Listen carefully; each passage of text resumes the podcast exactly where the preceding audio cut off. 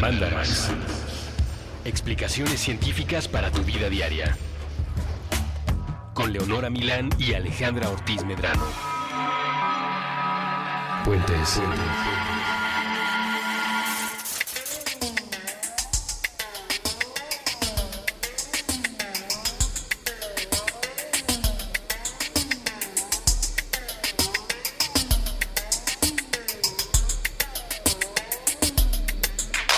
Bienvenidos al día más feliz de la vida de Alejandra Ortiz Medrano. Puede, puede que sí, puede que cada día sea el día más feliz de mi vida. Es que después de Morrissey y así también entiendo que hay muchos rivales para, o sea, en la No, candidatura. más bien no hay muchos rivales, ¿no? Después de Morrissey, Es que últimamente más bien has tenido muchos días que pueden ser de los mejores días de tu vida. te digo, cada día es un día mejor. Como domingo. Cada día es como domingo. ¿No? Every day is like Sunday, silent and grey. Ah, entonces no. No sé qué dice ese señor, Ajá, pero claro no, que tenía que ser deprimente. A mí va a ser algo bueno. No, es un día muy feliz porque vamos a hablar de tu tema Uber favorito. Sí. Por lo sí. menos de la biología, ¿no? Eh, yo creo que de la vida en general. O sea, sí, los dinosaurios desde que soy niña me apasionan muchísimo y no dejan de hacerlo. Ahora, mientras preparábamos este Mandarax, me quedé pensando que tal vez ya habíamos también hablado un poco de dinosaurios en algún Sí, momento hablamos al World. principio con el programa de desextinción, pero más bien el Sí. programa se dedicaba a extinciones y desextinciones y obviamente tocamos cosas de dinosaurios, hablamos de Jurassic World, de, de qué tan apegado a la, lo que pensamos que fue la realidad estaba, cosas así. Pero no hablamos, o sea, el tema no eran los dinosaurios No. per se. O sea, como el ñoñismo del al que le vamos a entrar hoy. Sí, no, no, no tenía nada que ver. Porque hoy además vamos a hablar de dinosaurios del ayer y del hoy. Es que, Que es muy emocionante. O sea, es que dentro de los dinosaurios es de los temas que también más me gustan. O sea, acabo, acabo de pasar mi cumpleaños en Nueva York. Pero explícale a la gente por qué fuiste a Nueva York. Fui a ver a un dinosaurio. Porque ahorita ya en el Museo de Historia Natural de Nueva York tienen al dinosaurio más grande que se haya, o sea, el fósil más grande que se hayan encontrado es muy grande, es un titanosaurio. Lo van a tener cuatro años y entonces dije, bueno, puedo ir a verlo ya ahorita. El primer día. Ajá, no, porque además tienen ahorita una, en ese mismo museo una exposición temporal que es de, se llama Dinosaurios entre nosotros, que es como de esta transición evolutiva entre dinosaurios y aves, que es este tema justo que me, dentro de los dinosaurios que me apasiona muchísimo, y esa exposición sí solo iba a estar este año, y dije, bueno, pues para qué uno no es adulto si no para pónganle aguacate a mi. A mi- pónganle, a mi devaluación. pónganle aguacate a mi fascinación por los dinosaurios. Sí, sí, exacto. Entonces a eso fui. Coincidió que el, el otro dinosaurio del que estás enamorada. Oh, oh, o- No le llames así. Bueno, ya está muy mayor. O sea, ya no tiene no 15 está años. tan mayor, tiene sesenta y pocos. Son ya, para una carrera artística, son muchos años de estar en el trajín, Bueno, sí, ¿no? sí. O sea, no lo digo de mala onda, no, no, pero- no. Coincidió con que Morrissey estuvo dando un concierto al cual obviamente asistí. O sea, sí fue un viaje, sí fue una semana de muchas emociones. Así de Sí. todavía sigo sin poder dormir. Y un poco por eso fue que se decidió que el Mandarax número 64, que es en el que vamos el día de hoy, se dedicara a los dinosaurios y sus amiguitos modernos, Ajá. que son básicamente los animalitos que si en algún momento te hacen popó encima, puedes decir cómodamente que te cagó un dinosaurio. Sí. O que te estás comiendo uno, ¿no? Con una patita de pollo. Con una patita de pollo, un caldito de dinosaurio. Sí. Lo cual, digo, es como que este tema, eso, la parte evolutiva, me, que además está en el registro fósil y hay evidencia que cada vez sale de más lugares. O sea, realmente es un muy buen tiempo para ser un paleontólogo de dinosaurios o estudiar las aves. A, a pesar de que esa parte como de cómo ocurrió me encanta, no puedo aún con, con el bajo, ¿no? Que todos dicen como, pero alégrate porque la era de los dinosaurios sigue siendo ahora, porque efectivamente hay muchísimas aves, ¿no? Especies de aves. Si es la era de las aves y si las aves son dinosaurios, pues sigue siendo la era de los dinosaurios. No me causan la misma fascinación. O sea, si es como, mm, ok. Obvio no, no tiene nada de chiste en comparación. Ajá. O sea, piensa en T-Rex y luego piensa en una paloma en el centro de Coyoacán. Ah, exacto. O sea, ¿sabes? Es como- En una gallina con la vista hacia el horizonte, ¿no? Como con un ojo viendo a un lado y otro a otro. Que les metes la cabeza bajo el ala y se duermen. ¿Qué? Se supone que si a las gallinas les, o sea, las gallinas cuando no detectan luz, como que se duermen, porque entonces, ya como ¿y si programadas robóticas. ¿Tus ojitos se duermen? Sí, Ay, yo quiero ser como ellas. Entonces, si les metes la cabecita como en la axila, Ay, qué como en su propia alita, Ajá, sí. así pff, se duermen. Dice, padre. hashtag Disney, yo no sé. Pues ah, en los ranchos industriales para huevos tortura animal, las ponen con 24 horas con foco para que no se duerman Justo. y pongan huevo todo el Híjole. tiempo. Pobrecito. No coman huevos de dinosaurio. Mitis Morder. Los dinosaurios, niños y niñas, por si ustedes no lo saben, son los ancestros de las aves modernas. Mm, sí, de hecho, son. O sea, las aves modernas, lo que ahorita, como hablan los científicos, las aves modernas son dinosaurios, porque son parte de un clado que en realidad, pues eso, se hicieron dinosaurios. Digo, se hicieron aves en realidad. O sea, no es que haya habido un, Un salto ahí. salto o que un huevo, no, un T-Rex puso un huevo y nació una gallina. No, No. Eso fue una transición en la cual tenemos como un montón de evidencia y además muy gradual. Eh, y pues eso, las No aves hay- son dinosaurios. O sea, no hay un yeti que sea como el, el intermedio perfecto entre No. un pingüino y un brontosaurio. No. Que ni siquiera existen. ¿Sí existen los brontosaurios? ¿O es una Sí. cosa que los picapiedra No, nos claro dijeron que existían? Son estos de cuello largo. Bueno, un diplodoco. También existían. Sí. Sí. Uh, sí. Los dinosaurios eran un grupo muy diverso. Uno podría soltar nombres así, name dropear Uh, sí. dinosaurios Yo les puedo nindropear muchos. de aquí a probablemente la hora entera que el Mandarax dura. Sí, porque de hecho los dinosaurios, eh, o sea, un clado, un grupo muy chiquito fueron el que evolucionó en aves. Pero había muchos otros que se extinguieron. O sea, sí, realmente los dinosaurios que de niños veíamos en libros y la tele y tal, eran un grupo súper, súper diverso.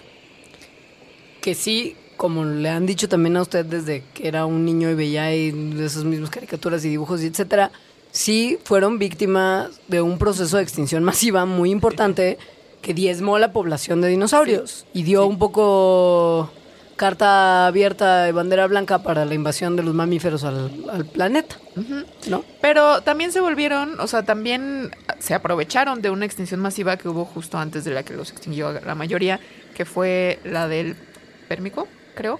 Es decir, antes del Triásico, que es cuando, cuando inicia como la era de los dinosaurios, que fue hace 230 millones de años, hubo una extinción masiva en La donde... del Triásico Jurásico.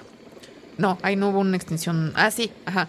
Triásico, Jurásico. Eh, ya existían los dinosaurios, pero entonces se extinguen como otros muchos vertebrados que dominaban, que eran los grupos dominantes. Y es cuando empieza el Jurassic Park verdadero. O sea, que comienzan a evolucionar a tasas muy rápidas, empieza una diversificación del grupo y empiezan a crecer masivamente. Hasta que, ¡pum! La ex- extinción del Cretáceo Paleógeno llevó a la extinción de la mayoría de los grupos de dinosaurios hace 66 millones de años. Ajá. O sea, dominaron la Tierra, como dice la canción de Radiohead. Que, que también ahorita seguro muchos fueron a verlos. Los dinosaurios dominaron la Tierra de hace más o menos 230 millones de años hasta hace 65 millones de años. Es mucho. Hace mucho tiempo creíamos, bueno, ni siquiera tantísimo tiempo, que todos los dinosaurios se habían extinguido en el proceso de extinción que sí terminó con muchas de sus poblaciones. Pero en tiempos recientes, los paleontólogos han Muy recientes. ido viendo que no necesariamente, que, que hubo lecón, un grupito, que además por, por listillos y por chiquitines, pudieron escaparse de las condiciones que pusieron tanto estrés en las poblaciones de dinosaurios grandotes y que acabaron con ellas. Que justo es este grupo al que pertenecen las aves. Ahora se llaman dinosaurios aviares. Ajá. Y de todos los otros dinosaurios les llaman dinosaurios no aviales. Pero como es muchas palabras, Oye, ojo que según entiendo, los que conocemos como dinosaurios que vuelan, como el pterodáctilo y así, no, No son son, los papás de las aves modernas. bueno, ni siquiera son dinosaurios. Ah, sobrado, ya está. Sí. Porque creo que es una concepción equivocada que tenemos varios, ¿no? Como que te dicen, las aves vienen de los dinosaurios e inmediatamente piensas como en esa especie de murciélago Ajá, gigante sí. con trompa Ajá, larga sí. y boca de cocodrilo. Ajá. No. Y no. No, de hecho, las aves vienen de un grupo de dinosaurios que se llaman los terópodos, que es al que pertenece Tiranosaurio Rex, o sea, como estos que son bípedos carnívoros. Con patitas tan chiquitas. Sí, con patitas tan... chi- Bueno, no todos tenían así, ¿no? De hecho, uno las tenían tan grandes que se convirtieron en, En alas. alas. Y dentro de los terópodos, que son como todos estos, hay un grupo aún más chiquito que son los maniraptores, al que pertenece Velociraptor, por ejemplo, y de ese grupo sí ya son donde más específicamente evolucionaron Archaeopteryx, por ejemplo, que es un fósil muy famoso porque, Pues plumas. porque, ajá, Ojo que, para ponerlos en contexto, los vertebrados son el grupo más diverso, no, los vertebrados, las aves, Ajá. son el grupo más diverso de vertebrados, además de un cierto grupo de peces. Entonces, o sea, decir que están extintos los dinosaurios es un salto ahí. No, por eso, por eso la era de los dinosaurios puede que sea ahora. O Ujú. sea, sí hay muchísimas especies de aves. Em, Los dinosaurios eran chidos. Los, los dinosaurios cliché. o sea, los grandotes. Los grandotes. O sea, Sí. había unos carnívoros, unos herbívoros, unos más grandotes que otros. Sí. Unos que iban en cuatro patas, unos que iban en dos, unos que cambiaban su modalidad Ajá, de se trasladarse. Como cangurito. Ajá. Sí. Y lo importante, que ahorita me acordé por lo que dijiste de los pterodáctilos, es que todos los dinosaurios eran terrestres. Excepto cuando empezaron a volar, ¿no? Cuando se convirtieron en aves. Pero Ajá. los pterodáctilos son parientes de los dinosaurios, pero son otra clase de reptiles, son reptiles voladores. Y todos los que están en el agua, o sea, como los plesiosaurios, que son estos de cuello largo como Nessie, eh, también son, son otros parientes de los Sí. dinosaurios muy alejados. Y los ictiosaurios, que son estos que parecen como delfines, o el mosasaurio, Sí. que es el que sale en Jurassic Park, que se come el tiranosaurio, Jurassic World. digo en Jurassic World, Sí. tampoco son dinosaurios. No. O sea, los dinosaurios solo andaban en la Tierra. Los otros eran sus, otras cosas que evolucionaron y que les tocó vivir en el mismo periodo. Y se agruparon, en el- se aventaron al mismo costal para una cuestión práctica. Ajá. Decir también que los dinosaurios no corresponden a la etimología de su nombre. No son lagartos terribles, como, como significaría la palabra dinosaurio, porque Sí. justo no son lagartos. No son lagartos. Sí, no, no son lagartos, o sea, no son como cocodrilos. Son reptiles. Son reptiles, son Pero no dinosaurios. lagartos. Ajá. O Ajá. sea, son tan lagartos como un. No sé. Como una serpiente. Ajá, como Reptil, una, pero no lagarto, Exacto, pues, ajá, ¿no? sí. Eh, y el nombre se lo puso, esto también les puedo hablar en otro programa porque es una de mis clavadencias favoritas, un naturalista que se llamaba Richard Owen. Entonces él acuñó la palabra dinosauria, que viene de dinos, que es, pues podría ser terrible, que es así como se le traduce generalmente, pero también puede ser como increíble o como asombroso, muy- ajá. o sea, como algo awesome. Claro. Y sí. Eh, Sauro, que es lagarto, lagartija, o bueno, ahora le podremos llamar reptilia si no estaría tan equivocado su nombre. Claro. Y este Owen es un personajazo porque fue contemporáneo de Darwin. No le gustaba la teoría de la evolución de Darwin. Tiene, tiene, ahorita estoy leyendo un libro de eso. porque él tenía como unas ideas que además no estaban tan. Digo, no estoy diciendo que la teoría de Darwin esté equivocada, pero lo que él argumentaba son muchas cosas que ahora se le están agregando a la teoría que tiene que ver como con el desarrollo embrionario. Claro. Owen era muy buen anatomista. De hecho, Darwin fue quien, cuando Darwin va en el viaje del Beagle y se encuentra en fósiles de mamíferos muy grandes en América del Sur, donde ahorita no hay mamíferos muy grandes, lo primero que pensó fue esto es como un hipopótamo, como un pariente del hipopótamo, porque es lo único que se le ocurrió y no sabía nada de huesos. Darwin era un tipo medio eh, infracalificado para el viaje que se aventó. Y mira lo que resultó. Porque tenía muy buenos amigos. Y porque era muy listo también, Sí. supongo. Eh, algo que le criticaba a Owen, eh, por ejemplo, era eso, que era muy teórico y no Mm. tenía como mucha práctica. Entonces, bueno, le manda los, el- los huesos que se encontró a Owen, que era como el anatomista en ese momento. Y Owen le dice, no, estás muy tonto, ¿esto cómo va a ser un hipopótamo? Esto es un perezoso gigante. Y esa idea del perezoso gigante fue una de las ideas, o sea, o al menos eso dicen los historiadores de la ciencia, en el que se le prendió el foco a Darwin, decía hay un perezoso gigante aquí y ahora hay perezosos chiquitos, entonces los animales evolucionan en, en los mismos lugares, ¿no? Que es una de las evidencias de la evolución del origen de las especies, la biogeografía. Fue gracias a, a A, a Owen. un Contreras. a un Sí. Contreras que además de- dicen que era así, lo más Contreras en general. O sea, como un roñoso y. Como un pequeño cretino. Como un. Como un amargado. Amargado, más Ya, bien. Sí, sí. un amargado. Ahora, Darwin no se veía como el tipo más chispa de Inglaterra en la época victoriana tampoco, ¿eh? Sí, no. Sinceramente, yo tengo pero mis reservas de pero su era carácter. como más bien como retraído.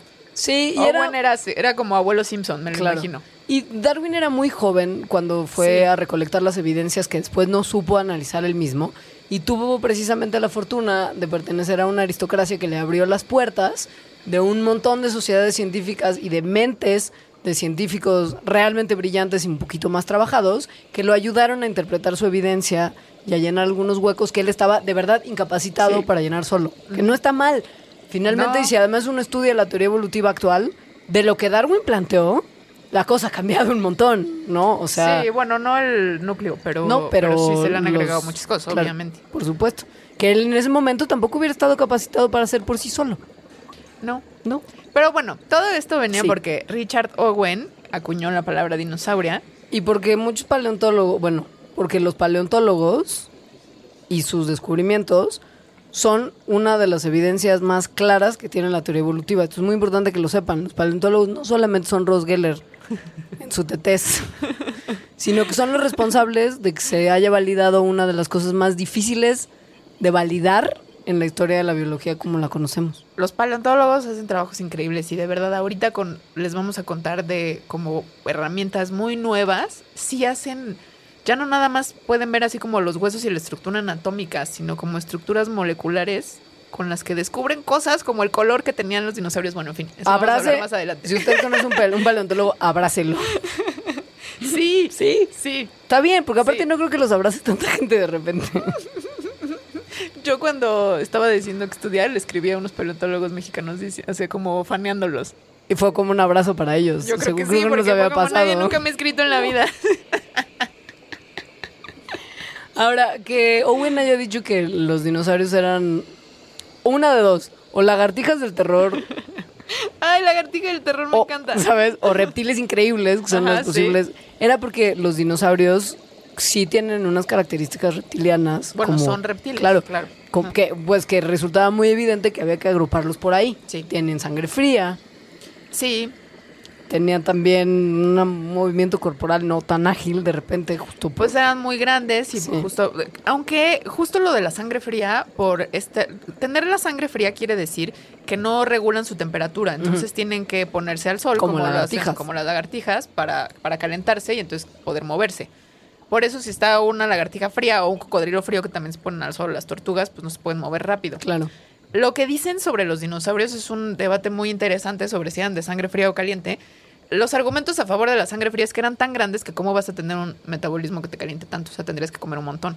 Pero igual de sangre fría, ¿cómo vas a calentar a un diplodoco, no? Estos de cuello largo. ¿Cuántas horas O sea, tendría que echar al sol? Ajá, ¿cuántas horas te tendría que echar al sol? Y además, justo los terópodos, que son estos que dieron origen a las aves, seguramente se movían como los vemos en Jurassic Park, o sea, rápido.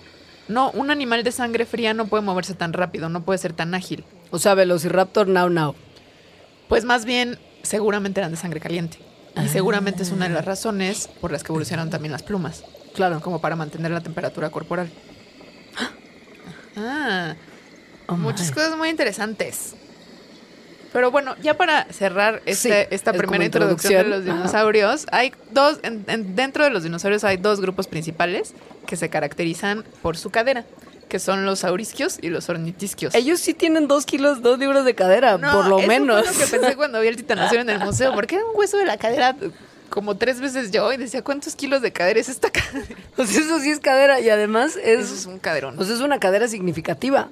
Sí, es lo que los clasifica. Los define, Ajá, casi, sí, casi, sí, como sí. A, a Kim Kardashian. Ajá, entonces los aurisquios quiere decir cadera, ca- cadera de lagarto y los Ajá. ornitisquios quiere decir cadera de ave. Que paradójicamente los que tienen los ornitisquios no son los que dieron origen a las aves, sino son, por ejemplo, los triceratops, los estegosaurios, como estos que son eh, todos cuadrúpedos y que tal vez ellos sí tenían metabolismos más lentos y, y caminaban más lento y así. Y los aurisquios son los terópodos, como el tiranosaurio, el velociraptor y las aves, y los saurópodos, que son los de cuello largo. Huh. Y algo que está increíble es que acaban de descubrir hace poco que hay unas estructuras que podían haber sido como plumas o protoplumas en saurópodos incluso, o sea, de cuello largo. Entonces las plumas sí tienen un origen muy anterior a, a las aves, incluso a los terópodos. O sea, tuvo que haber estado en el ancestro de saurópodos, o sea, de cuellos largos, y de terópodos, o sea, de tiranosaurios y amigos. Les vamos a hablar más de, del, del paso gradual de uno a otro después de un brevísimo corte, si les viene bien. Sí. Sí, estás muy emocionada. Sí, puedo hablar de esto horas. Por fin tengo un micrófono. Ahorita regresamos.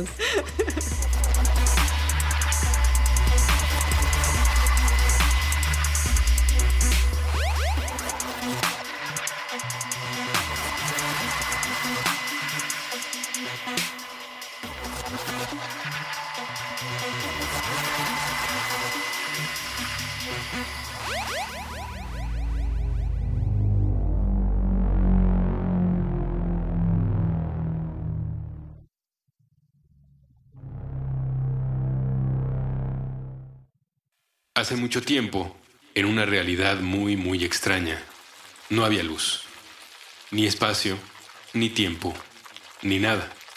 Nadie esperaba nada de nada, hasta que nos sorprendió con todo. Y entonces pudimos movernos, morirnos y ver. Cansada de no encontrar a alguien que le siguiera el ritmo, la luz empezó a hablar consigo misma. A cada conversación le dedicó un tono diferente esperando poder conocerse desde muchas perspectivas. Pero la alegría de no sentirse sola hizo que se olvidara que era solo una, y sus múltiples personalidades se creyeron individuos. Todo iba bien entre los colores, hasta que llegó el rojo. ¿Qué, qué, qué, qué, qué, qué es esto? Hola, bienvenido al espectro. ¿Qué? ¿Tú quién eres? ¿Por qué eres distinto? ¿Distinto de qué? Tranquilo, nosotros somos los demás colores. Tú debes ser rojo. ¡Cállense! ¿Por qué me están hablando? ¿Por qué estás tan enojado? Porque ustedes no son rojo. No somos iguales, pero somos la misma cosa. No me toques. A ver, si somos lo mismo, ¿por qué estamos separados? Pues así existimos en diferentes zonas de la misma cosa también. Tú cállate. ¿Por qué tienes derecho a opinar? Solo eres uno y eres muy raro. No deberías existir. Pero tú también solo eres uno, y eso no es algo malo. Todos somos únicos y especiales. ¡Cállense! ¡Auxilio! Hay unos seres distintos que me están atacando. Nadie te está atacando, rojo. Tú eres el que nos está incomodando. ¿Cómo se atreve a hablarme así? ¿Quién les dio permiso? Ustedes no son normales. Mírense. Es que no entiendes que... Cállese. Ustedes deberían desaparecer o hacerse rojos. Ya cálmate, Rojo. Todos tenemos derecho a hacer lo que queramos. ¿Y por qué no podría hacerlo? ¿Qué pasa si tiene razón? No lo escuches, Naranja. Solo trata de dividirnos porque está asustado. ¿Asustado por qué? ¿Me están amenazando? Tranquilo, Violeta. Yo no estoy atacando a nadie. Vamos a calmar. A ver, deja de darnos órdenes, Índigo. Tú no eres más especial que los demás. Nadie es especial. Todos son errores. Van en contra de la naturaleza. ¿Y se supone que tú eres lo normal? Tranquilos todos. Nos estamos olvidando de nuestro lugar. Eso lo dices porque estás en medio. Pero si tú estás junto a mí. No porque yo lo haya dicho. A ver, vamos a volvernos todos rojos y dejemos de ¿Por pelear. qué rojo si no violetas? ¿Qué violetas y no naranjas? Todos están mal. Todos están bis-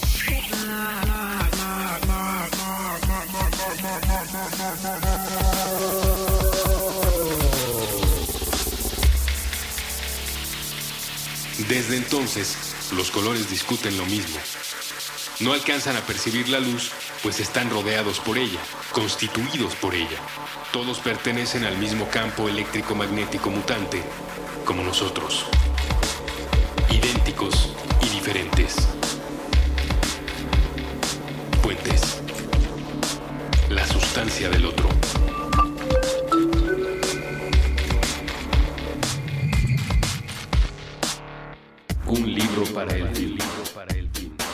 Porque la cosecha de letras nunca se acaba. Con Eduardo Limón. Con Eduardo. Nuevo episodio todos los martes a las 10 a.m. Fuentes.m.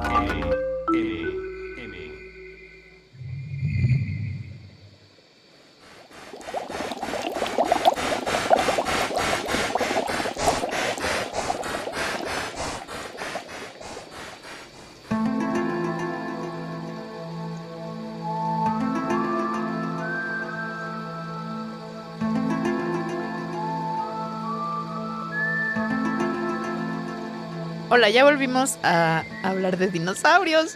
Hablemos de Archaeopteryx. Uf, Archaeopteryx, yo, me que- Archaeopteryx, yo me quedé me en llorar. O sea, yo me, No llores. En el museo lloré tantito, pero bueno, ya lloro por muchas cosas porque la edad. Dime si estoy inventándome algo. A mí también me pasa. Me quedé pensando. Como de dude, yo también. Bueno. En algún momento había la creencia de que Archaeopteryx no era un animal, sino que eran dos fósiles empalmados. Un fósil más antiguo que reptil y un fósil más reciente que pájaro. Porque Dios, ¿cómo puede ser que hubiera como una especie de lagartija con alas? O sea, en la época Sí. en la que no se entendía la relación Es que evolutiva entre un animalito Ajá. pájaro y un animalito dinosaurio, en algún momento pensaron que era un fósil que había sido o mal colectado o un producto de la casualidad.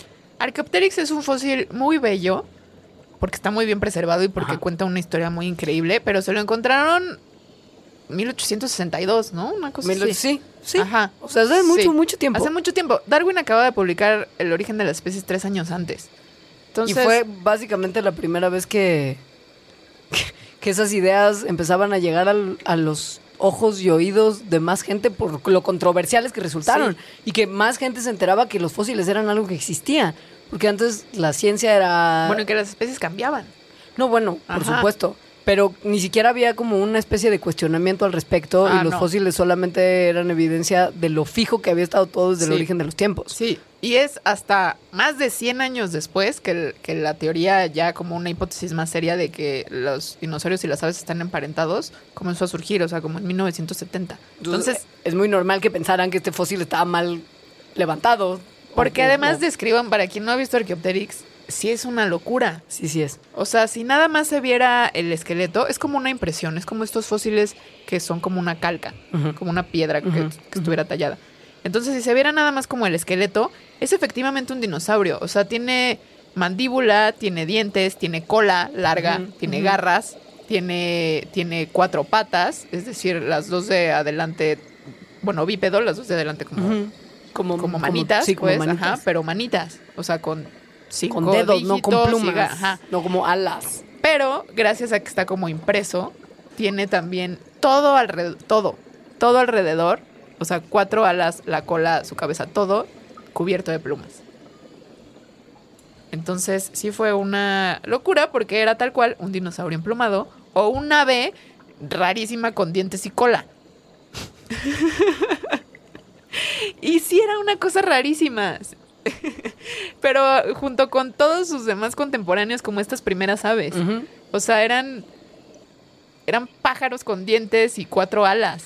Había unas cosas como los huesos del pechito que no estaban tan fusionados. O sea, unas breves diferencias entre ave moderna Sí. y ave del pasado. Bueno, sí, ajá. Pero, o sea, en los 70 fue que los paleontólogos empezaron a, a cachar que, que Archaeopteryx tenía algunas cosas no solamente en común con el pájaro como tal, sino con este grupo de terópodos que pues, eran los pequeñitos carnívoros, de los cuales las aves eventualmente Evolucionaron. evolucionaron.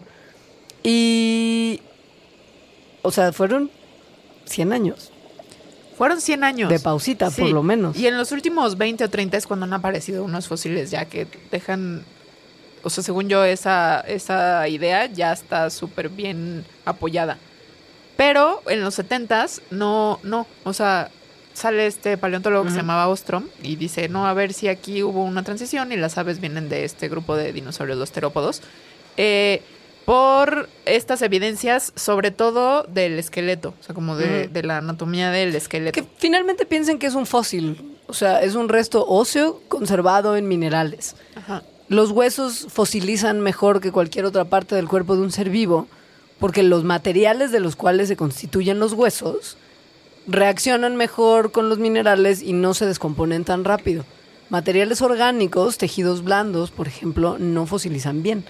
Es muy difícil que un invertebrado, si no es Sí. que imposible, igual o que los órganos internos. que los órganos internos se mantengan fosilizados porque se degrada el tejido Sí. y no queda registro. Entonces, de repente, también para materiales or- más orgánicos y menos óseos, como las plumas, pues tampoco había tantos ejemplares que tuvieran No. un- una gran muestra de plumas bien preservada.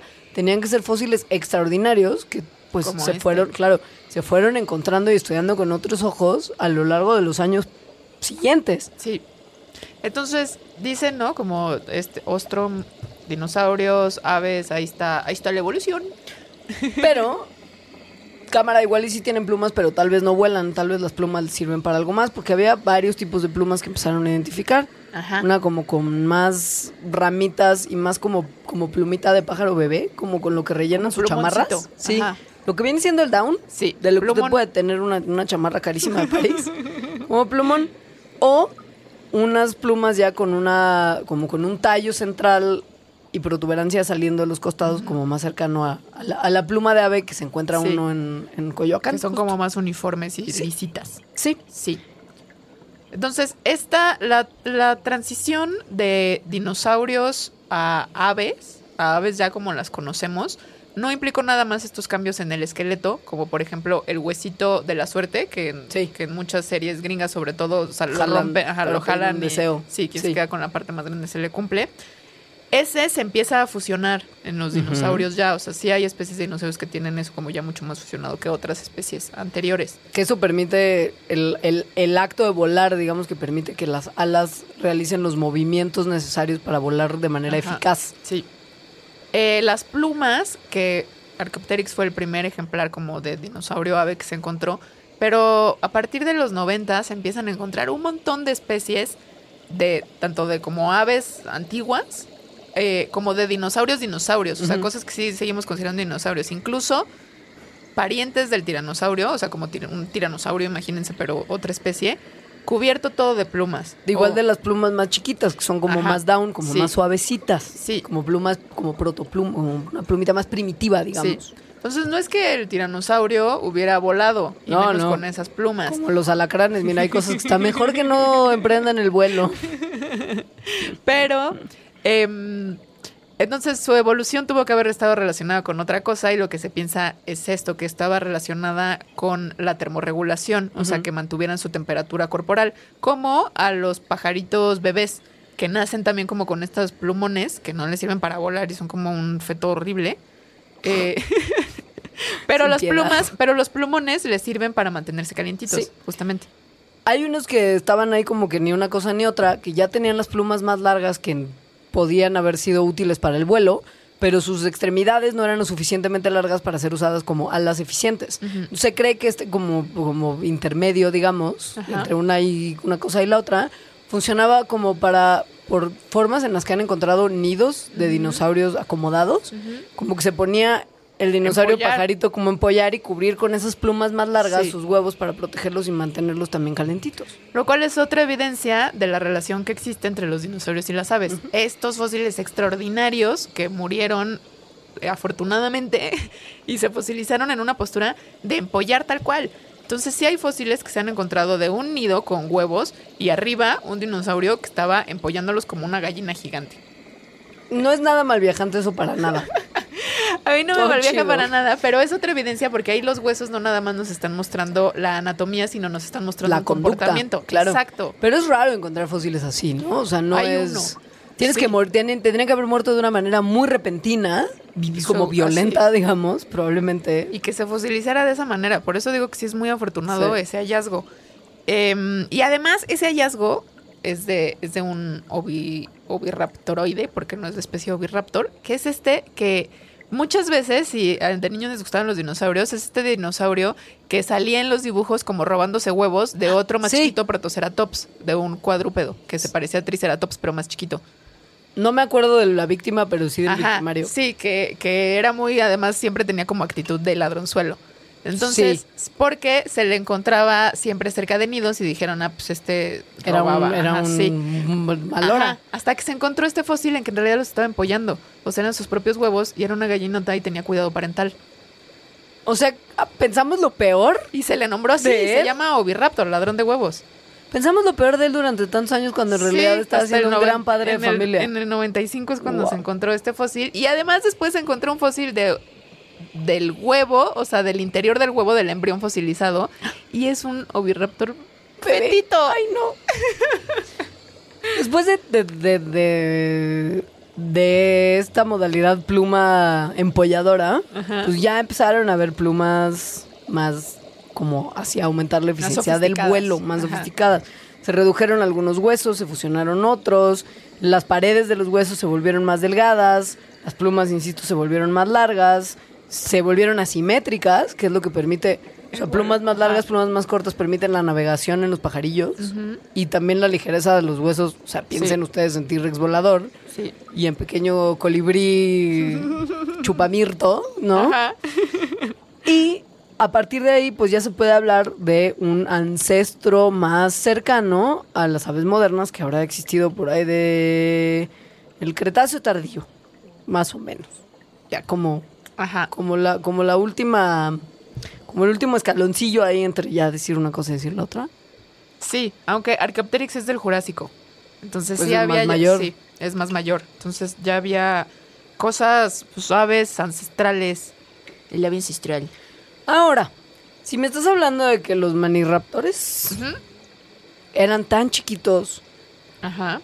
y los dinosaurios normalmente eran tan grandes. ¿Qué pasó? Ellos se hicieron chiquitos, los otros se hicieron grandes. Simplemente ¿Qué eran tamaños distintos. No se Claro, sabe porque todavía muy bien. Archaeopteryx está muy cagado, pero era del tamaño como de una gallinita. Y, Era chiquitín. y Velociraptor era, Era del tamaño también. de un guajolote. O sea, Jurassic Park nos ha mentido mucho. Pero hasta, hasta la película más reciente, pues, o sea, no se han cansado de mentir. La cosa es que el tamaño en este único caso Ajá. sí importa Sí, importó mucho. mucho. O sea, de hecho, que se hayan, que hayan sido chiquitos los que estaban como ya en el camino hacia ser aves, fue lo que muy probablemente los salvó de la extinción. El tener un tamaño más reducido les permite adaptarse de manera más fácil a ciertas condiciones cambiantes a ciertas diferencias en el ambiente. Es más fácil huir, a veces es más fácil conseguir comida, es más fácil esconderse. Piensen ustedes Y es- en, en- sí. en- ¿no? O sea, O sea, como se piensa que fue la evolución del tamaño de los dinosaurios, el ancestro de los dinosaurios era pequeño. O sea, en un principio, hace 230 millones de años, los dinosaurios en general pesaban entre 10 y 35 kilos. O sea, eran normal, como... un animalito normal. Sí, ajá, como No un eran- perro mediano. No eran toneladas No. de, de autobús escolar con cuellos gigantescos, Sí. ¿no? Pero en muy poco tiempo, evolutivamente, o sea, 30 millones de años, se convirtieron en esos gigantescos como el titanosaurio que fui a ver que pesaba como 70 mil toneladas. Ni siquiera cabe en la sala del Museo de Historia Natural, o sea, sale la cabeza No, hasta el pasillo. Sí, sí, no cabe. Mide como 30 y, 30 y tantos metros de largo. Imagínense eso cubierto de músculo Y de Grasa. grasa. Sí, y piel y, tal vez un plumón. sí. Entonces, em, eso, o sea, esos animales tan grandes necesitaban un montón de comida, obviamente. Y además también estaban, pues, bastante. O sea, estar, ser de esas tan gigantescas proporciones hace que sea más difícil la adaptación a nuevas condiciones. O sea, imaginen que la extinción de los dinosaurios, una de las hipótesis más em, con, con más evidencia es que cayó este meteorito por donde ahora es, ajá, por donde ahora está Yucatán y cambió el clima muchísimo. O sea, además de que el impacto mató a muchos, el clima en realidad se modificó así extreme de un día para otro. Hay banda que cree que nada más fue eso, hay banda que cree también que hubo muchas explosiones, bueno, erupciones, es la palabra correcta, volcánicas alrededor de ese mismo tiempo, que también contribuye muchísimo a cambiar las condiciones atmosféricas. Piense usted en la cantidad de cenizas y gases tóxicos que se liberan. La atmósfera terrestre es muy sensible a los gases y partículas que entran y salen de ella en cuestión de la temperatura y cómo se esta se o mantiene o dispersa el calor. Ajá. No sé si me estoy entendiendo. Si uno cubre nuestra tierra con una capa de cenizas y gases tóxicos, entra el sol, igual no sale con tanta Ajá. facilidad. Sí, Se hace una especie de efecto invernadero, pero malísima onda. nuclear. Nuclear, literal, Sí, como lo cual. que causa el invierno nuclear. Sí, sí. Y probablemente entre que el meteorito este y el cráter y la polvareda, la cantidad de mugre que trajo consigo y las erupciones volcánicas y los gases y la cantidad de mugre que salía debajo de la tierra, se convirtió O sea- como en una especie de, de- de- de infierno. Digamos que fue una época difícil. Fueron tiempos difíciles. Ya vendrán tiempos mejores. Como sí se vio, porque eventualmente llegaron tiempos mejores, llegaron los mamíferos y dijeron, ay, que también eran chiquitos. Entonces aquí la cosa es que ser muy grande y entonces tener como estas necesidades tan específicas y tan grandes, eh, pues se extinguieron estas especies. Ahora, que los dinosaurios tuvieron mucho esta onda de que de un modelito que resultara exitoso se multiplicaban por millones y había muchísimas variedades de ese Ajá. modelito exitoso.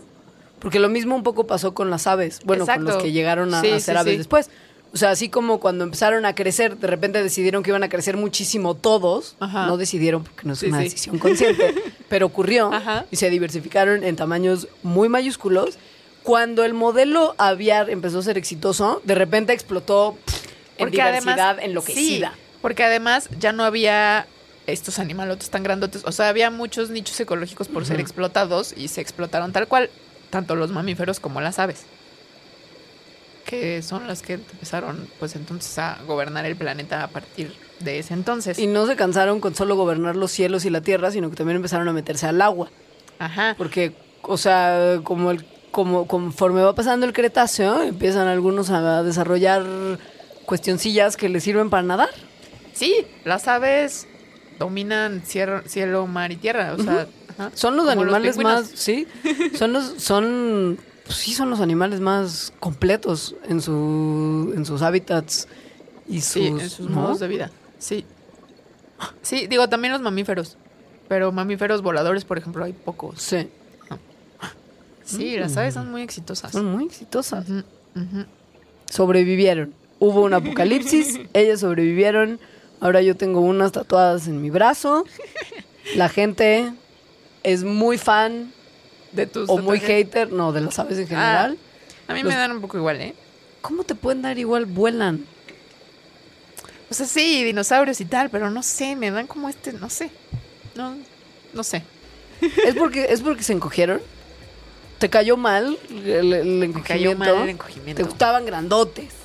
Sí, fuertotes. Sí, pues sí, los dinosaurios grandotes, o sea, como que y gruñeran. me y- gustaban con dientes también. Hay una cosa del pico que es muy raro. Es que es una cosa que vale la pena mencionar. El pico es una cosa que evoluciona. No era como dinosaurio tucán, ya sabes, como con, con un pico tricolor. Tenían unas, unas como más cercano a, a trompitas, como pequeños hocicos que después fueron modificándose para tener acceso a fuentes novedosas de alimento, como semillas o insectos, había los que había que perforarles el caparazoncito para sacarles el, el relleno cremosito.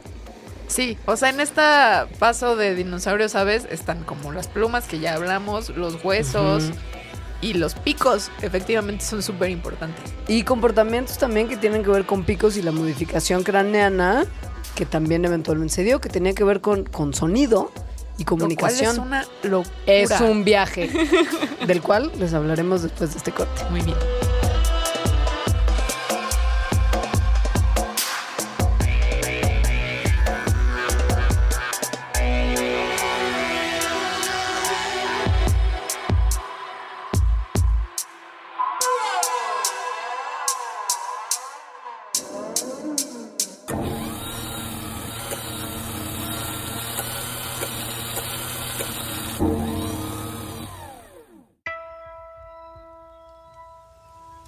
Piensa que se trata de una esfera.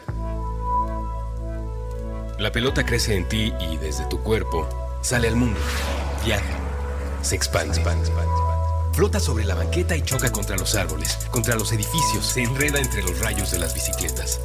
No es raro que la esfera reviente en el aire, entre una nada y otra nada, sin alcanzar ningún destino. Pero lo importante es que a veces toca a otros seres vivos. Los perros, los gatos y los hámsters llegan a percibirla en forma de una caricia sobre el lomo o a la altura del pecho. La esfera va y viene. Es frágil como las burbujas de jabón de los parques, de los domingos. Con frecuencia los seres humanos se niegan a ser tocados por esta estructura de libre flotación. La encuentran extraña, ajena a las piezas del rompecabezas que supuestamente debe conformar su vida adulta. Pero con suerte, al menos un par de veces en la vida, los habitantes del planeta Tierra están desprevenidos, lo suficientemente ajenos al ruido de las noticias y el destello del teléfono. Y la esfera que alguien ha enviado a flotar en dirección suya logra tocarles. les inunda, les conmueve, les pinta el mundo de colores nunca antes vistos, les deja saber que este planeta también es una esfera, un círculo, que no existen lados. Piensa que se trata de una esfera. Esta esfera invisible, intangible, no está a la venta. No puede empacarse, ni envolverse, ni dominarse. Cuanto se dice sobre ella es tan solo una aproximación. Otro intento fallido por sujetarla entre los dedos. La esfera, ha dicho el sabio en otro tiempo, con otras palabras, es todo lo que necesitas.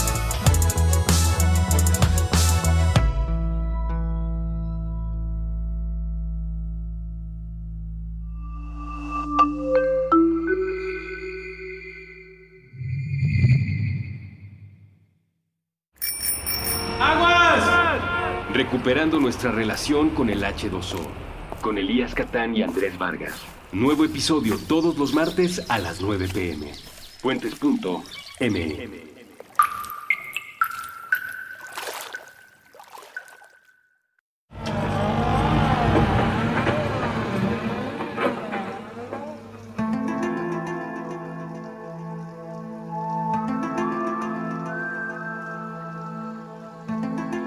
Estamos de regreso para la tercera parte del Mandarax favorito de la historia de Mandarax para Alejandra.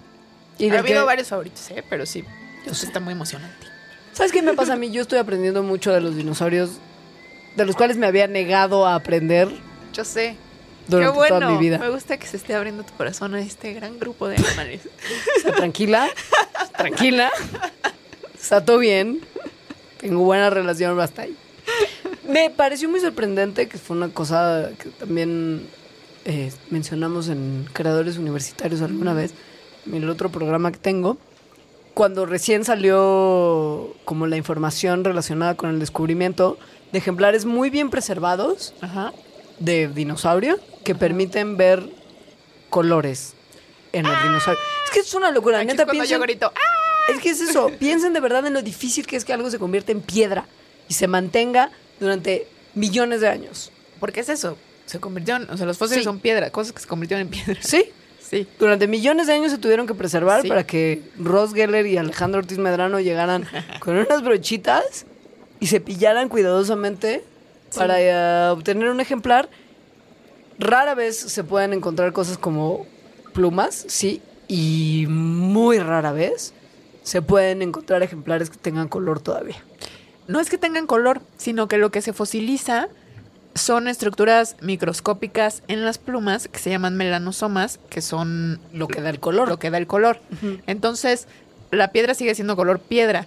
Pero, Pero, hay un cadáver de color. Ah, exacto, hay ¿No? una pista de color. Sí. Porque los melanosomas de los distintos colores tienen distintas formas, tienen distintas estructuras microscópicas.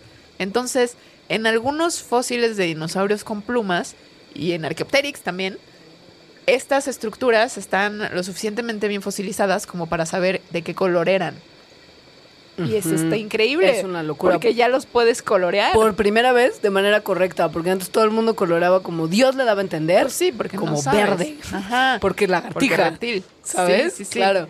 Pero no, rojo, mucho rojo. Mucho rojo y mucho negro, los cuales, si lo piensas actualmente, muchos aves son de esos colores. O sea, como marrones, Como negros. sí. Ajá. Y también muchas aves tienen estos patrones que se encontró, por ejemplo, en Sinosauropteryx, creo, eh, que bandeados, o sea, como franja negra, Sí. franja blanca, franja negra, fra- franja blanca. Lo cual es otra evidencia más como de la cercanía entre dinosaurios y aves. Es muy interesante cómo se dieron cuenta de que esto podía estar presente en las plumitas de dinosaurios. O sea, hubo unos tipos que en una pluma fosilizada de ave de mucho tiempo atrás encontraron melanosomas apilados que asumieron que por la estructura y la manera en la que están apiladas y comparación con organismos que todavía están vivos el día de hoy, Ajá. que es como la paleontología al final nos da referencias. Sí. No es que puedas interpretar al fósil solito, al fósil como tal No. lo identificas y puedes tener algún tipo de, de imagen de lo que era, comparándolo con su más cercano ancestro actual vivo que conoce mucho mejor y que es Pariente, mejor, pariente más cercano, el perezoso bebé y el perezoso gigante argentino. Ajá, y aquí pues tenemos a las aves. Claro. Entonces se dieron cuenta que melanosoma apilado daba iridiscencia. Uf, es esta cosa que, que como que tornasola las plumas de los pajarillos. Ya voy a llorar otra vez Ya, por sí, el está dos- color de los sí. dinosaurios. Entonces, al encontrar esto en pluma de ave y de hacía muchos millones de años, se dieron cuenta que probablemente se podía hacer lo mismo con los ejemplares de dinosaurios que tenían plumas. Y en una provincia en China, que se llama la provincia de Liaoning, se encontraron unos ejemplares que eran una locura de lo conservados que estaban.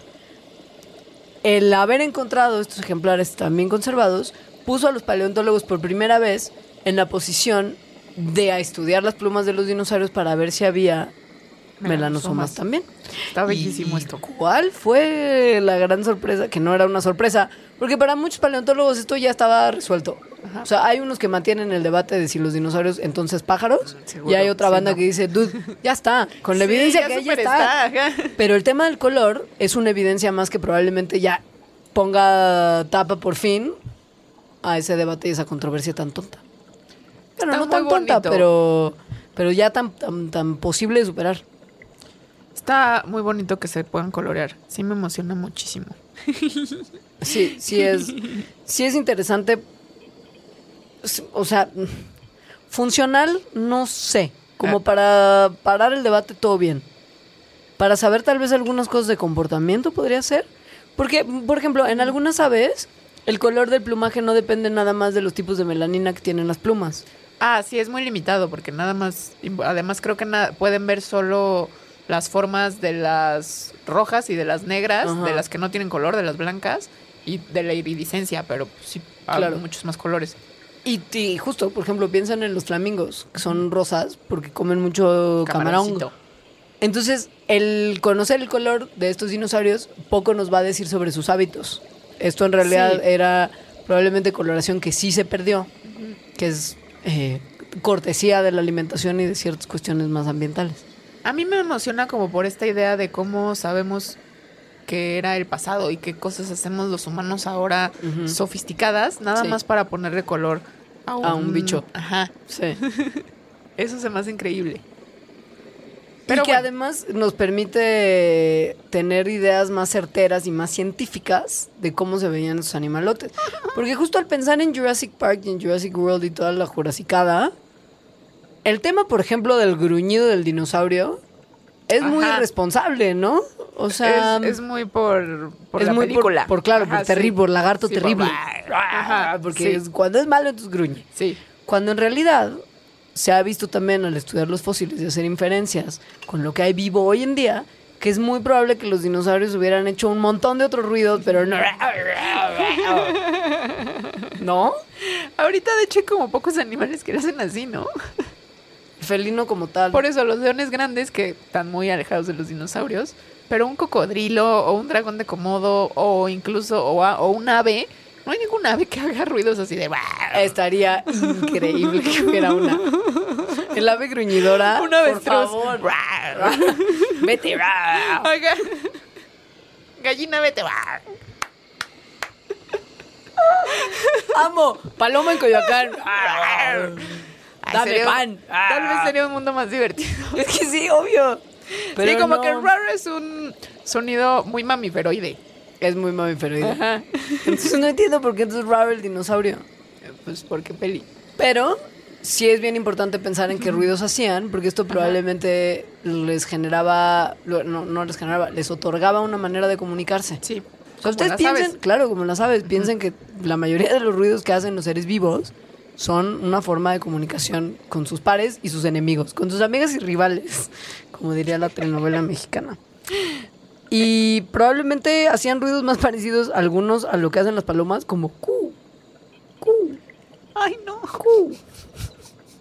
Como O también- Ajá. O como estos ruidos que hacen con la boca cerrada y que como que mueven una vibración como... como Ajá, sí. Ajá. y como uh, uh, también como búho. O sea, le hacían como pajarote. Sí, un poco de ah, ah, tal vez, puede ser. Sí. Y hasta llamadas de amor, que no sé cómo sea la llamada de amor del ave. O sea, sí se está convirtiendo nuestra visión del mundo jurásico en una cosa más... Como Soft. ridícula. Sí. Como más suavecita, Ajá. un poquito más cursi. Sí, pero ser. bueno, todo sea por la ciencia. Esto lo sabemos por las cosas que hemos encontrado en el registro. Hemos. Yo y mis La excavaciones. humanidad, toda la humanidad. Hemos la humanidad, como ganó México, ganamos todo. ¿Ya Ajá, sabes sí. cómo? Bueno, hemos encontrado ciertos, ciertos parecidos en estructuras fósiles del dinosaurio como tal y de tanto cocodrilos y lagartos modernos como las aves. Entonces hemos visto que, de acuerdo a sus características físicas, podrían haber hecho ruidos parecidos y tal vez tener comportamientos similares a los que, o sea, que pueden significar más o menos lo mismo en el ave de antaño como en el ave de ahora, como el ritual de apareamiento como tal, Ajá. ¿no? Sí. Y bueno, para, como ya dijiste, eh, esto se sabe con viendo como su- la estructura anatómica que pudieran haber tenido. Y también yo he visto que hacen moldes de, por ejemplo, dinosaurios que tienen como, Como estos, ese cuerno, ajá, como unas trompetas en la cabeza. como Denver el último dinosaurio pero musical. Ajá. Entonces, por donde se ha visto que hay como conductos de aire, donde seguramente pasaba aire para hacer sonidos. Y de hecho, una vez vi cómo hicieron un molde de eso, pero como a manera de instrumento en donde le podías soplar. ¿No? Y entonces se hacía un ruido que pensamos similar al que hacían ellos cuando pasaban aire a través de eso. Como una especie de lo que tocaba Como Yamiroquai. trompeta. Sonaba como una trompeta muy básica. Ajá. Porque aparte tenían pico de pato. Entonces, o sea, Sí. piensen a un dinosaurio con pico de pato Ajá. haciendo ruidos por la cabeza que parecían trompetas. Era súper ridículo el pasado. Entonces es mucho más sexy el dinosaurio. que, Pues sí. Sí. Con pico de pato. Sí, sí, sí. Y plumas chiquitas. Sí. Esos picos de pato no tenían plumas porque eran de los otros, de los, Ah, claro. de los ornitisquios, pero... Nada más eso les faltaba. Ajá, sí. Ahora, había unos que ya seguían como más el camino del mal que conocemos todos en el estereotipo del dinosaurio, que tenían como las colas estas larguísimas con luego picos para el ataque y así, Ajá. que se cree que también al moverlas con velocidad podrían haber hecho como una especie de sonic boom y Uh, como un látigo, como un látigo, sí, ajá. Que podrían hacer un crujido al moverse con, con tanta velocidad que pudiera servir o para señalización o como para amenaza, como de ch, ch, Eso llégale, sí, ch. eso sí está ya más apantallador, ¿no? Está mucho más rar que con o sea, como acá, como sonido que rompe. así. Sí. y había tractos respiratorios, sobre todo en los dinosaurios con cuellos más largos, que probablemente les permitían hacer sonidos con frecuencias más bajas. Que eso también corresponde al animalote gigante con cuellote. Es el ruido que probablemente Ajá, te sí. imaginarías que viene sí, de él. Sí.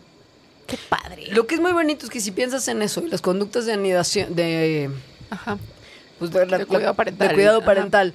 Y piensas también en los colores como tal vez una cuestión que pudiera servir para selección sexual. Ajá. Entonces estábamos hablando de un grupo que tenía muchas formas de comunicarse. Eran un grupo extremadamente social. Sí. Lo cual indica que tenían una inteligencia avanzada. Y que por lo mismo deberíamos intentar clonar rápidamente. ¿O no? Porque no hay DNA de dinosaurios. Eso ya lo hablamos en extinción. Sí. Pero justo lo único por lo que lo quería sacar a colación ahora es que por más que tengamos a las aves, que son los parientes más recientes de un Ajá. grupo de dinosaurios, esto no permite clonar a todos los dinosaurios, por supuesto, nunca. No. Y probablemente a ninguno mientras no haya ADN, que tendría que ser una muestra también extraordinariamente conservada, que es muy difícil porque el DNA no se conserva bien. de 65 millones de años. O sea, no. O sea, no. sí, no. Por más que haya Pero- pájaro, no. Pero Se les puede hacer tal vez cierta tuneada para que se parezcan más a los dinosaurios a los pájaros actuales. ah, estás muy mal viajante, pero está muy padre también. Ya se hizo. Ya se hizo. Para ver la evolución en particular de cómo pasaron de tener un cráneo tipo cocodrilo, o sea, tipo dinosaurio, ¿no? Con, con hueso y dientes. Como más reptiliano. Ajá. A tener un pico que no tiene dientes y que además es como esta estructura Como filosa, puntiaguda. Y... ajá, y ¿no? lisita y así. Eh, pues sí, como tunearon, tunearon unos embriones de pollito. Que no permitieron que llegaran a término. Es decir, Sí, no solo nacieron. Hicieron los embriones, pero no, no, no nacieron los pajaritos dinosaurios. Entonces, cuando decimos tunearon, es que genéticamente les prendieron y les apagaron genes que tienen que ver con el desarrollo de los picos En el embrión. en el embrión. Que justo es una cosa muy bonita del estudio de los embriones para extrapolar a momentos posteriores del desarrollo y a momentos anteriores del desarrollo Sí, de una ajá. especie. Está padrísimo. Es una locura. El desarrollo embrionario es una especie de reflejo como, como por etapas del desarrollo evolutivo de los seres Sí. vivos. Lo que sucede es que más bien los genomas son como una especie también de fósil. O sea, tenemos genes de cosas de nuestros ancestros que ahí se han quedado y que o no se prenden ya o se prenden solo en algunas etapas, como por ejemplo en el embrión, o, o se prenden de distintas formas, es decir, se expresan menos o se expresan más y entonces hace que seamos diferentes a o especies ancestrales. Pero en realidad los genes siguen estando ahí. Entonces, esto es lo que hicieron con esos pollitos. Aprovecharon de que tienen todavía esos genes que podrían dar cráneos, bueno, y más bien como hociquitos, en vez de picos. Y se los prendieron y les apagaron los de los, los de los picos. Y sí salieron unas cosas que se parecen como a un embrioncito de dinosaurio. Sí. Porque el pico viene de dos estructuras craneales que son como estos huesos que serían de la donde estaría la nariz de los dinosaurios, donde están como estos hoyitos. Como en la parte superior de la mandíbula. Ajá, son dos. Entonces esos son los huesos que eventualmente se fueron transformando. Como que se unieron. Imagínense que la parte de arriba de sus bocas, como sus dientes superiores en la parte hasta atrás, las muelas superiores, Ajá. se empiezan a juntar unos a otros como haciendo boquita de pescado, que es lo que estoy haciendo ahorita. Pero imagínense que sus huesos están haciendo eso. Como en la parte de, de como premaxilar, se hace un poquito más grande y se fusiona hacia el frente. Mira cómo lo hago. Como así, y eventualmente el hueso forma un piquito. Ajá. Entonces, ese. En vez de piquito, estos embriones tuneados empezaron a formar esos dos huesitos. No formaron dientes, pero en otro estudio sí hicieron unos, unos pollitos también tuneados que en el, en el pico comenzaban a formar como unos piquitos, como dientecitos. Sí, Ahora- gallina con dientes. Esta gente dijo que sí, estos embriones pudieron haber llegado a término, No. pero que no, no era la intención crear pajarito dinosaurio. Porque Kill Me Now. Porque Oh, sí, eh, monstruito. justo. Sí, sí está muy intenso que los hubieran llevado a término. Pero lo que es bien interesante es que se puede hacer una comparación ahí sí con un organismo que pudo haber estado vivo ahora, Ajá. con organismos que vivieron hace millones de años, por una simple modificación genética que nos hace confirmar por enésima vez que hay un parentesco muy cercano. Y que además esto es algo muy común en la evolución, que en realidad se tome lo que ya existe, o sea, como los genes que ya existen, y que nada más se acomoden, se empiecen a expresar de forma distinta y de nuevas formas. Entonces, y, y ahí se queda guardado como un rastro fósil en el genoma, esas, esos genes que daban otras cosas antes. Y ya. Y ya. Eso Bravo. es todo por dinosaurios hoy. Muchas gracias. ¿Algo más? ¿Algún Muchas gracias de por amor? dejarme hacer este programa y por escucharme hablar de lo que puedo hablar horas y mejor aún con un micrófono enfrente. ¿Algún mensaje de amor hacia el escéptico del dinosaurio? No, creo que no hay, o sí. ¿Escéptico del dinosaurio? ¿Sí? No. No. ¿Escéptico del ave es dinosaurio? No, creo que ya, ya, o sea, los creacionistas y así, ¿no? Escéptico, escéptico de nuestro personaje escéptico de Facebook. No, Ah, no. No hay. No, no. No. Eso no. No. Si usted pensaba hacerlo, ya tiene suficiente Bueno. información para no. Nada más eso, sí, dinosaurio, las aves son dinosaurios. O sea, por más bajo que pueda parecer, pero por el otro lado está increíble que sí, al ver un pollo, yo sí cuando veo una gallina correr, pienso, así se movía un tiranosaurio. O sea, con ese brinquito, con ese vaivén. Entonces sí, sí da una perspectiva diferente cuando ahora ves a las palomas. ¿Qué dinosaurio habrá movido el cuello para adelante y para atrás como las palomas que parece que si las entablillas no Ajá, podrían sí. caminar? Yo creo que todos. Imagínate, agarras un tiranosaurio. y- Diplodoco, así, como, Ay, no. con la- como latigando el cuellote, así como paloma gigante, qué asca. Qué padre. Sí, bueno, sí ya. Está, sí está bien mal viajante. Bueno, ya. Eh, redes sociales, la de Mandarax Twitter es arroba Mandarax. Su Facebook es Mandarax lo explica todo. Facebook Mi, mi Twitter es arroba alita-emo. El mío es arroba leos. Gracias a la gente que le respondió a Alejandra sobre boletos de Radiohead en venta. Ah, sí, ya conseguí, muchas gracias. Gracias a todos ustedes por mandarnos comentarios. Estamos muy pendientes de lo que nos escriben. Y aunque a veces nos tardemos un poquito en contestar, todo lo que viene de ustedes es muy importante para nosotros. Sí, muchas gracias. Adiós.